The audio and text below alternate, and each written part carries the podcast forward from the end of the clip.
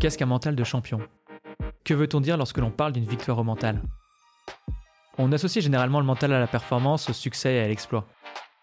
Le mental serait celui qui nous aide à progresser dans notre carrière, et celui qui nous fait rebondir après les faux départs. Pourtant, même si on connaît le mot, on parle rarement de comment on construit ou forge ce mental. Dans les secrets du mental, nous sommes donc partis à la rencontre de championnes et champions de foot, de tennis, de rugby, qui tous doivent faire face à une pression qui est démesurée. Dans ce podcast, les athlètes nous partagent les étapes de leur parcours, les plus belles comme les plus douloureuses, mais aussi les non-dits de leur réussite.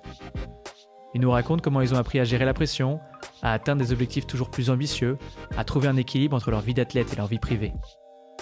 Et même si leur quotidien est un peu éloigné du nôtre, j'espère que vous trouverez dans leur récit matière à réflexion et à l'action.